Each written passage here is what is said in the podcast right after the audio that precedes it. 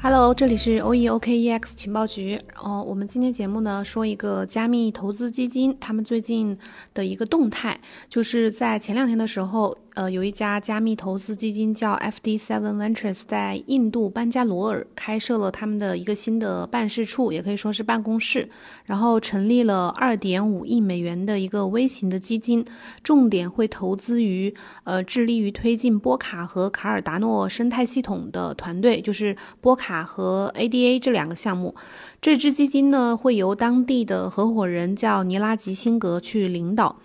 那这个 FD Seven 呢，可能很多人我们之前还不是没有很没有怎么听过，就是它是一支呃总部位于阿联酋迪拜的一个加密型的投资基金，管理资产规模目前差不多是超过了十亿美元。然后他们公司前段时间呃宣布会出售七点五亿美元的比特币，然后把大部分的资金分配给 ADA 和 DOT。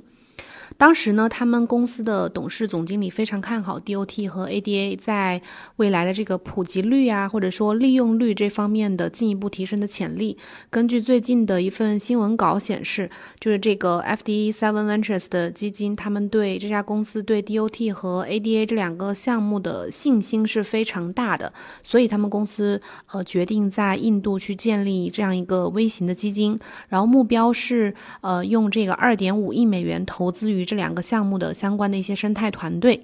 然后他们在这个新闻的新闻稿的这个声明里面呢，进一步的重申了他们对波卡和卡尔达诺这两个项目的支持。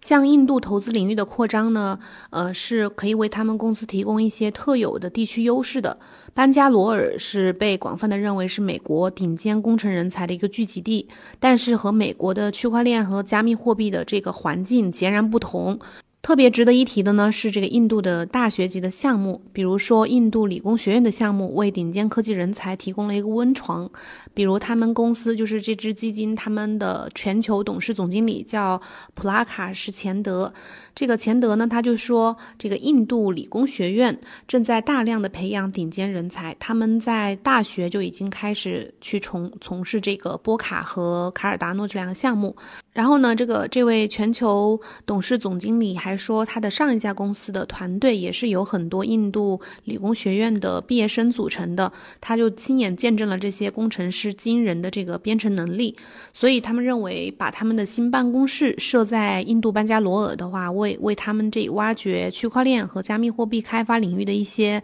全球顶尖人才提供了一个本土的优势。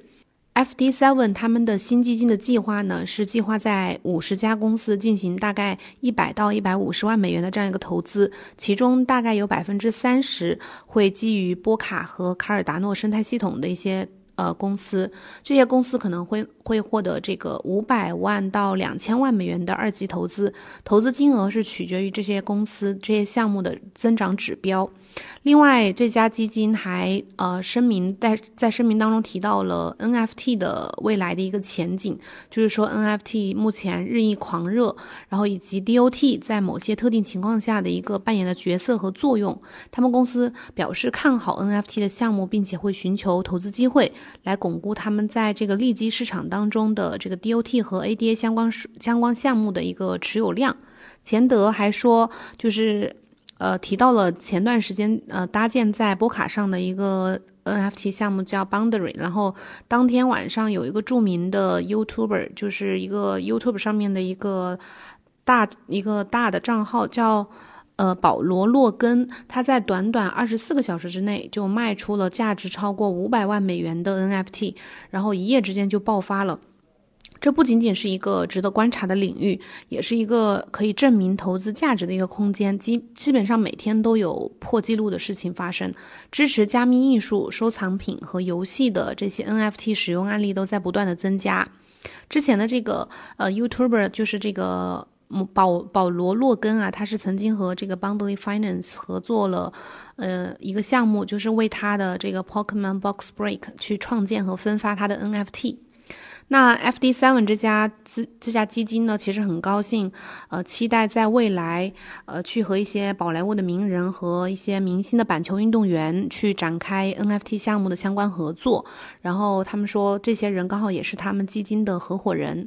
根据之前媒体的一个消息呢，就是这个 FD Seven 的资产管理部门呢，已经把他们持有的十亿美元的比特币和以太坊，呃，资产当中的差不多七点五亿美元，已经全部卖掉，换成了 ADA 和 DOT。呃，因为他们的创始人认为这两个项目就是呃波卡和爱达币，就是 ADA。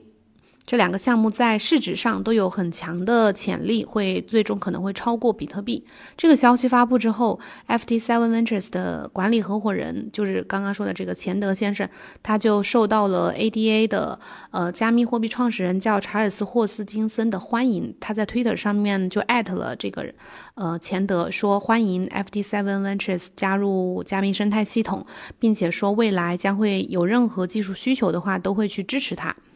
波卡和卡尔达诺其实都是区块链呃里面比较出色的项目，有各自的技术优势。目前的市值排名分别是第三、第四，所以获得加密基金的青睐也是在情理之中的。起码证明这两项目是靠谱、是可靠的，然后是有潜力的。不过在投资方面的话，还是大家要自行判断，要注意这个风险。好了，以上就是我们今天的一个节目，感谢你的收听，我们明天同一时间再见，拜拜。